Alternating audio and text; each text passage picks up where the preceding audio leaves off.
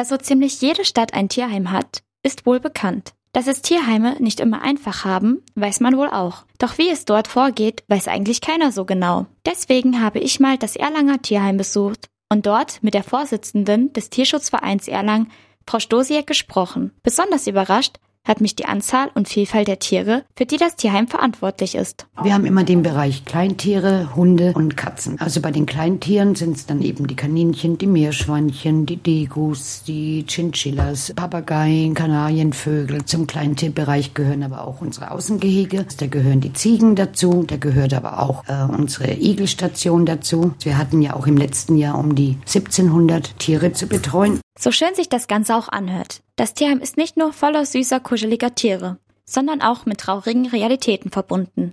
Seit einigen Jahren gibt es dort auch eine Tierklappe. Wir haben ja vor 15 Jahren die Tierklappe draußen gebaut. Der Grund war der, war ein ganz strenger Winter. Ich kam um 11 Uhr ins Tierheim und es war ein unwahrscheinliches Schneegestöber, es war bitterkalt und da hatte uns jemand einen offenen Zimmerkäfig vors Tor gestellt und da waren fünf Kaninchen drin. Wenn ich nicht gekommen wäre, wären die früh festgefroren gewesen. Das Tierheim ist sehr sauber und steril. Die Quarantäne- und Krankenstationen sind wegen der Infektionsgefahr abgetrennt von den öffentlichen und Besucherbereichen. Sogar eine hauseigene Tierärztin ist in dem Tierheim vorhanden.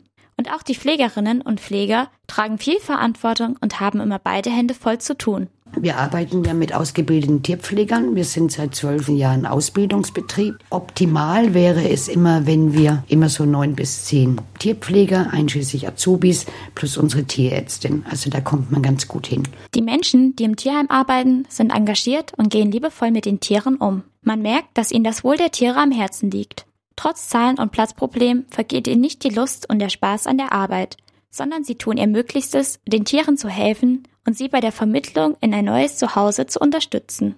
Doch es ist schön sagen zu können, dass es den Tieren im Tierheim meistens besser geht als zuvor. Ein ganz schlimmer Fall war einfach mal, da hatte jemand den Hund seiner Freundin das Maul zugebunden, der hat noch äh, gelebt, den hat er dann in einen Plastiksack gesteckt und hat ihn dann in den Kanal geworfen.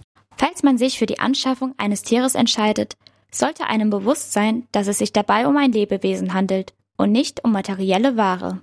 Immerhin soll das Tier ein Familienmitglied werden und nicht ein neues Produkt im Kleiderschrank. Deswegen sollte man auch bei der Entscheidung auf sein Herz hören und nicht auf den Preis des Tieres achten. Frau Stosiek erklärt, dass sie genau aus diesem Grund keine Preise auf der Homepage stehen haben. Wir haben hier außer Montag und Donnerstag Vermittlung. Also die Interessenten müssen rein, die sagen ja, was sie suchen. Das wird einfach abgefragt. Was erwarten Sie? Haben wir was etwa so passen könnte dazu und was können Sie denn bieten? Wie ist Ihre Einstellung dazu? Dann kommt es halt darauf an, wie ist die Erfahrung von demjenigen? Also das wird abgefragt. Und erst wenn das irgendwie alles passt, dann wird ein schriftlicher Tierabgabevertrag geschlossen.